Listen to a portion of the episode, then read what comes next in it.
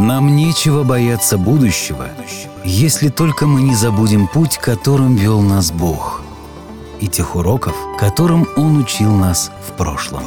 Смело смотри в будущее, вспоминая уроки прошлого вместе с нами. Добро пожаловать на подкаст «История адвентистов седьмого дня». Эпизод номер 22, 70-е. Годы 1870-1873. В прошлый раз мы с вами говорили о том, как во время своего первого срока на посту президента Генеральной конференции с Джеймсом Уайтом случился инсульт. Мы вспоминали также сложные годы его восстановления после болезни и как ближайшие соратники Джеймса взяли на себя нагрузки по управлению издательством «Ревью» и Западным институтом реформы здоровья, структура которого только начала развиваться. В конце прошлого выпуска мы говорили также, что в 1869 году Джеймс Уайт вновь был избран президентом Генеральной конференции на второй срок.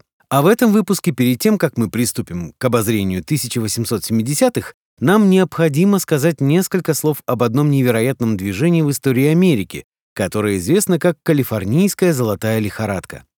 Эта лихорадка началась в 1851 году. Как раз в это время некий бизнесмен из Рочестера предложил Джону Лавборо отправиться в Калифорнию на поиски золота. Эти события произошли до того, как Лавбора стал адвентистом. Он отклонил предложение участвовать в подобном проекте по двум достаточно веским причинам. Во-первых, он готовился к свадьбе, а в то время перспектива медового месяца в Калифорнии выглядела далеко не так привлекательно, как сегодня. А во-вторых, это было довольно рискованно. Но как раз потому, что Лавбора нужны были деньги, он и получил это предложение. Сметливые предприниматели быстро осознали, что выгоднее иметь доход от золотоискателей, нежели самим отправляться на поиски золота. Помимо всего прочего, сама поездка в Калифорнию была дорогой и опасной. Золотоискателю приходилось ехать на поезде до Айовы и Миссури. Уже там, на месте, нужно было купить телегу с парой валов, а затем, образовав группу с другими путешественниками, отправиться в путь, который занимал от трех до пяти месяцев. Вся эта затея обходилась примерно в 400 долларов, за которые спокойно можно было купить скромный домик в небольшом городке, оставаясь на востоке страны. И если за время пути вы не погибли от голода или от рук индейцев, существовала высокая вероятность подхватить какую-либо болезнь. Поэтому Лавбар ответил «Спасибо, но мне и здесь неплохо». Однако был еще один адвентист, которого заинтересовало данное предложение, и он таки отправился на Запад в 1859 году. Это почти на 10 лет позднее начала золотой лихорадки, но, видимо, адвентисты всегда подключаются с некоторым опозданием. В то время, когда Джеймс Уайт только начал продвигать идею о необходимости церковной организации, Мэрит Келлок подумывал о переезде на Запад. Мерит Келлог был одним из сыновей Джона Келлога-старшего, который входил в ряды первых адвентистов Батл-Крика. Именно он помог Джеймсу и Эллен обосноваться в этом городе. Мэрит был сводным братом Джона Харви и Уильяма Кита Келлог. Если вы чувствуете, что начинаете путаться в этих Келлогах, то не переживайте. Очень скоро останется только один Келлог, которого вам надо будет запомнить. Мы мало что знаем об этом грандиозном путешествии Мэрита Келлога на запад, но нам известно, что на своем пути он повидал индейцев, зыбучие пески, ядовитых змей, волков, медведей, гризли, ураганы, пережил голод и болезни. Забавно, но вначале Мэрит собирался добывать золото в Колорадо, а не в Калифорнии. Но столь суровый путь к золоту Колорадо убедил его двинуться дальше на запад. Мэрит устроился плотником в Сан-Франциско, где он зарабатывал целых 10 долларов в день. Джеймс Уайт, который заведовал всем издательским делом, не получал столько и в неделю. Мэрит смог заинтересовать в адвентистской вести бывшего золотоискателя, который заработал 100 тысяч долларов и после потерял их. Вместе с ним они крестили еще 14 человек в 1861 году. Таким образом, в Калифорнии появилась адвентистская церковь. Именно с этих пор Мэрит стал просить о помощи. Он даже послал в Генеральную конференцию золото, чтобы оплатить приезд служителя в Калифорнию, но никто так и не приехал, хотя золото Генеральная конференция оставила у себя. Но кое-кто все же отозвался, и это был никто иной, как Джон Лавбора. В 1868 году, после повторения одного и того же сна 20 раз подряд, до него наконец-то дошло, надо ехать в Калифорнию. Церковь отнеслась к нему как к первому миссионеру, потому что в те времена Калифорния казалась чуть ли не концом света, Но Джон выбрал более легкий способ, чем Мэрит добраться до Калифорнии, а именно вплавь на корабле. И хотя путешествие по воде было длиннее, около 10 тысяч километров, но на этом пути не встречались змеи, индейцы, медведи-гризли или зыбучие пески. Однако это было не дешевое путешествие. Сегодня стоимость такой поездки оценивалась бы где-то в 10 тысяч долларов, так что, возможно, встречи со змеями, индейцами и зыбучими песками для путешествующих по суше окупались сполна. Когда в 1868 году Генеральная конференция приняла решение направить Лавбора на Запад, в ревью опубликовали заметку с приглашением поддержать этот проект своими пожертвованиями. Каким-то образом одна из нью-йоркских газет увидела эту заметку и опубликовала ее в своем издании. Потом эта заметка попалась на глаза небольшой группе христиан из Калифорнии, и новость о том, что к ним едет проповедник, их очень обрадовала.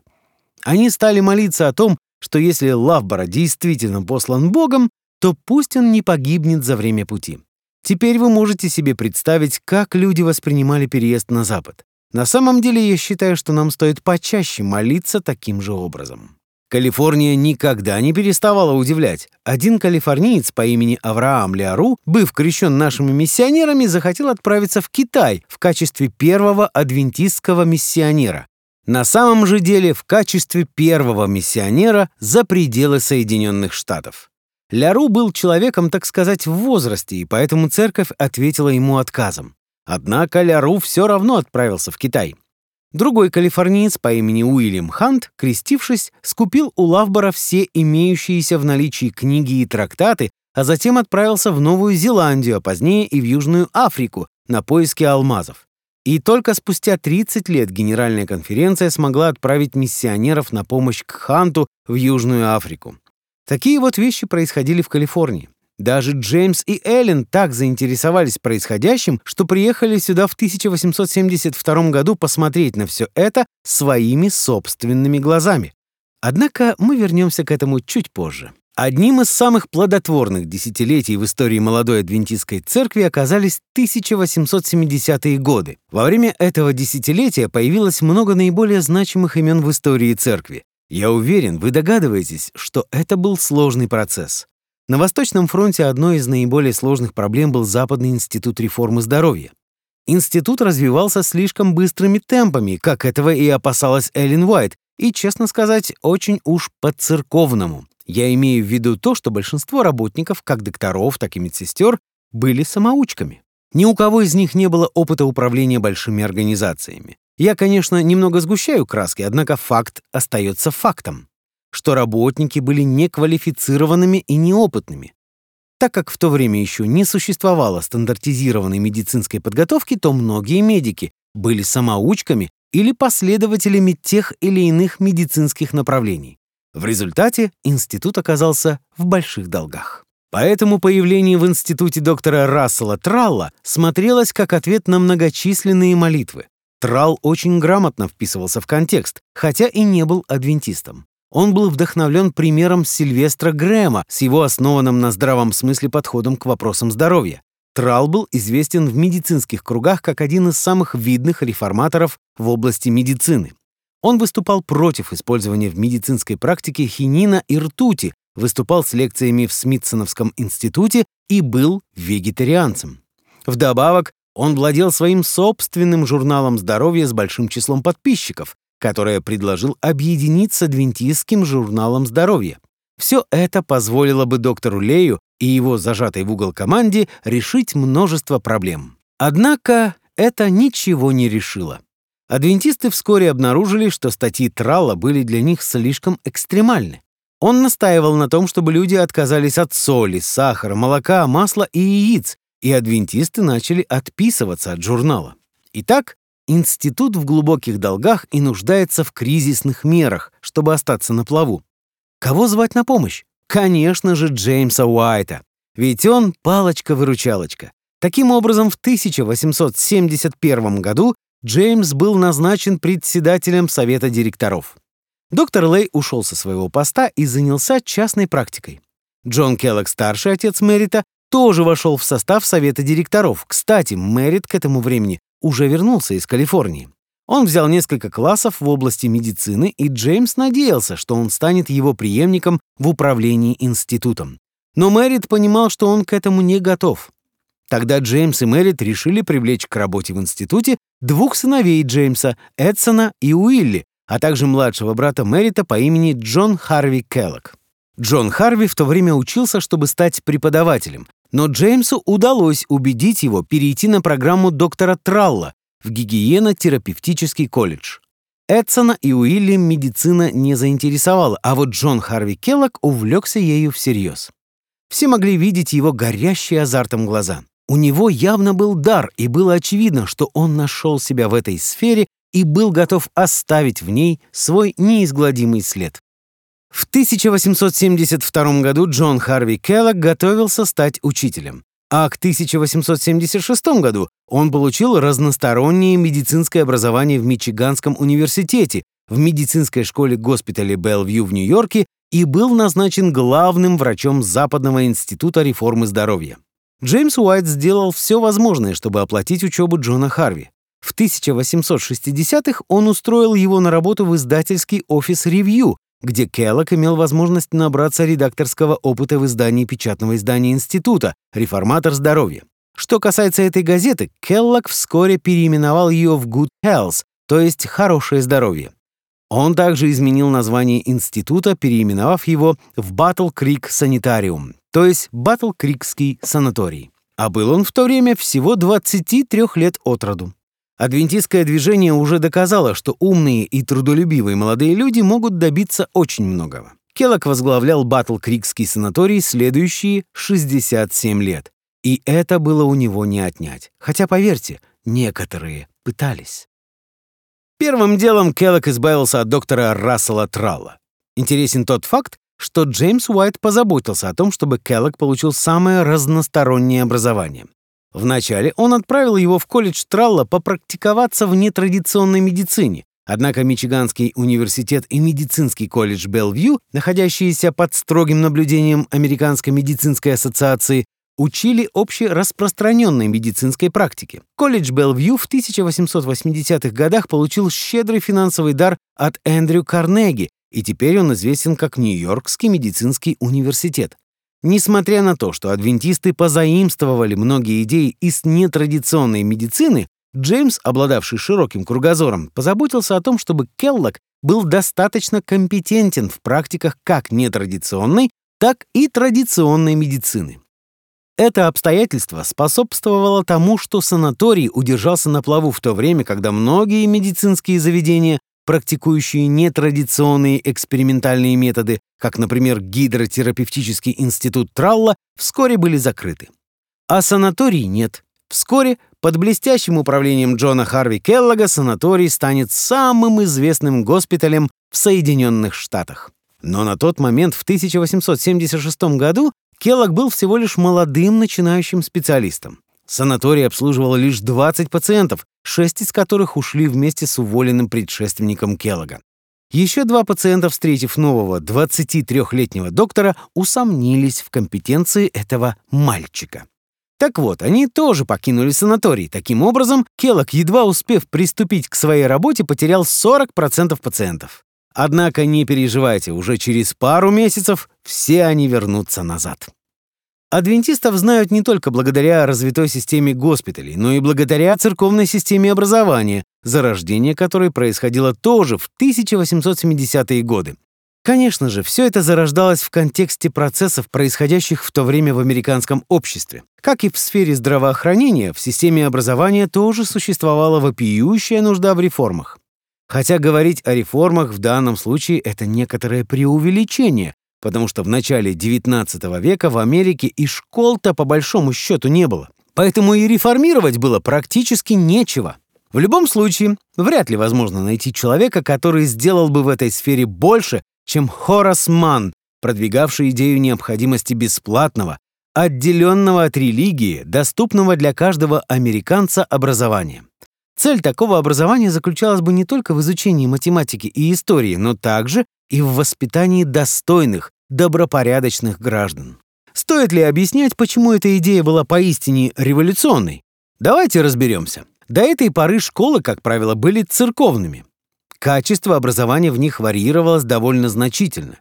Классические школы преподавали греческий и латынь, тогда как во многих других школах изучали только Библию. Из-за того, что только богатые белые американцы могли позволить себе отправлять детей в школу на необходимый для нормального образования срок, семьям победнее часто приходилось учить детей дома или объединяться с другими семьями в городе, чтобы учить детей вместе в одном общем классе. Деревенские ребятишки вообще очень редко ходили в школу, так как им приходилось помогать по хозяйству. А в разгар индустриальной революции многие дети вместо того, чтобы учиться, пошли работать на фабрике. Проблема заключалась еще и в том, что даже если дети и ходили в школу, то только несколько месяцев в году. Им приходилось очень часто бросать учебу, потому что могла заболеть, например, мама. Даже Эллен Уайт в общей сложности закончила только три класса школы. Ей пришлось бросить учебу из-за того, что ей бросили камень в лицо. Если вы не знакомы с этой историей, то вам придется вернуться к седьмому эпизоду. В те времена история Эллен Уайт была довольно типичной, за исключением, конечно, несчастного случая с камнем.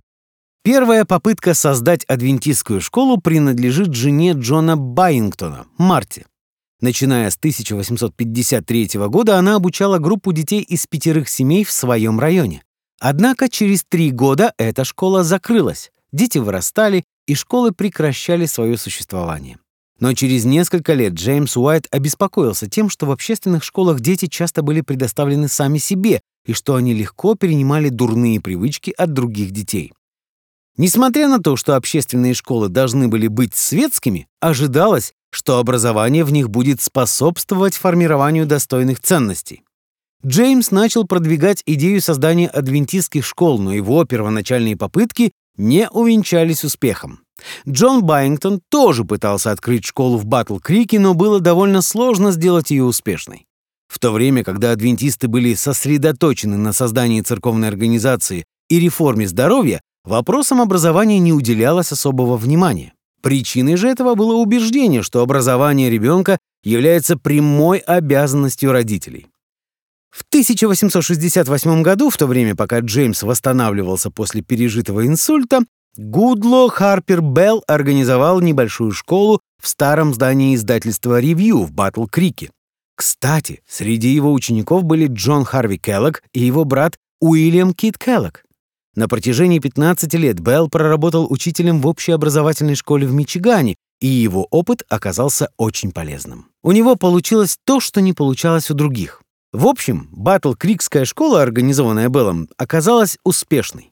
Джеймс Уайт это заметил. Может быть, имеет смысл вернуться к идее создания адвентистской системы образования? Однако еще целых три года ни Джеймс, ни церковь ничего не предпринимали в этом направлении. И только в 1872 году Генеральная конференция взяла эту школу под свое крыло. Таким образом, первая адвентистская школа появилась в Батл-Крике.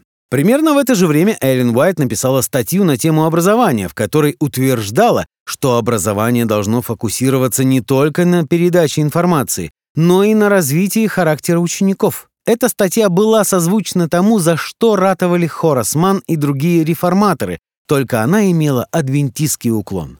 Эллен Уайт не считала, что Библия должна быть единственным учебником. Писание должно преподаваться в школе, однако, кроме этого, ученики должны знать и о мире вокруг. Среди задач, за которые берутся мужчины и женщины, писала она, работа с молодыми умами самая благородная. Через несколько лет Батл-Крикская школа превратилась в Батл-Крикский колледж. К тому времени у Эллен Уайт сформировалось более ясное видение того, что из себя должно представлять адвентистское образование. Как и в случае с реформой здоровья, это видение включало многое из того, о чем говорили сторонники образовательных реформ, однако с адвентистским уклоном. Но это сюжет для следующего выпуска. А в 1872 году, всего через несколько недель после того, как Генеральная конференция признала Батл-Крикскую школу первой адвентистской школой, Джеймс и Эллен отправились в сказочные земли Калифорнии. Джеймсу Уайту во второй раз пришлось уйти в отставку с поста президента Генеральной конференции по состоянию здоровья он наконец-то стал всерьез относиться к принципам здорового образа жизни. По крайней мере, стал правильно питаться. Вот только от трудоголизма он так и не избавился. Урия Смит тоже был трудоголиком, и Эллен Уайт наставляла его не идти на поводу самоубийственных тенденций. Итак, 23 июня 1872 года Джеймс и Эллен выехали в Калифорнию. Эллен писала, что надеется быть в Калифорнии уже к концу следующей недели. Как она могла надеяться на то, что на их путешествие до Калифорнии понадобится всего одна неделя, спросите вы, если путешествие Мэрит Келлога заняло пять месяцев? Однако, друзья мои, не стоит недооценивать стремительность технического прогресса. В 1869 году было завершено строительство межконтинентальной железной дороги, и благодаря этому Уайты могли оказаться в Калифорнии уже через неделю. Могли, но не оказались. По дороге они останавливались повидаться с родственниками и друзьями, а когда они добрались до Денвера, их уговорили погостить на горной даче. Джеймс и Эллен наслаждались горами Колорадо. Им нравился чистый горный воздух. Они любовались природой. На Востоке они не встречали ничего подобного. Эллен признавалась, что до полуночи не ложилась спать, исследуя горные тропки. И потом просыпалась ни свет ни заря, чтобы продолжить свои походы в горы. Многие дни они проводили на свежем воздухе, возвращаясь домой только к ужину. Единственной неприятностью было ее падение с пони во время прогулки. От удара у нее перехватило дыхание, но она довольно скоро пришла в себя. Однако даже спустя 40 лет она страдала от хронической боли, появившейся в результате этой травмы. Врачи предполагали, что причина боли была надорванная связка, поскольку сразу после падения ей не была оказана квалифицированная медицинская помощь.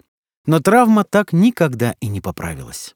В конце сентября они таки добрались до Калифорнии, и если Колорадо благоприятно повлияло на их здоровье, то Калифорния вдохновила Джеймса на то, что у него лучше всего получалось — на творчество. Джеймс был неплохим управляющим, ну а вот новатором он был просто выдающимся. Джеймс создавал организации, и он знал, что ему удастся организовать что-то и в Калифорнии. Так Уайты провели в Калифорнии всю зиму, занимаясь созданием Калифорнийской конференции церкви адвентистов седьмого дня.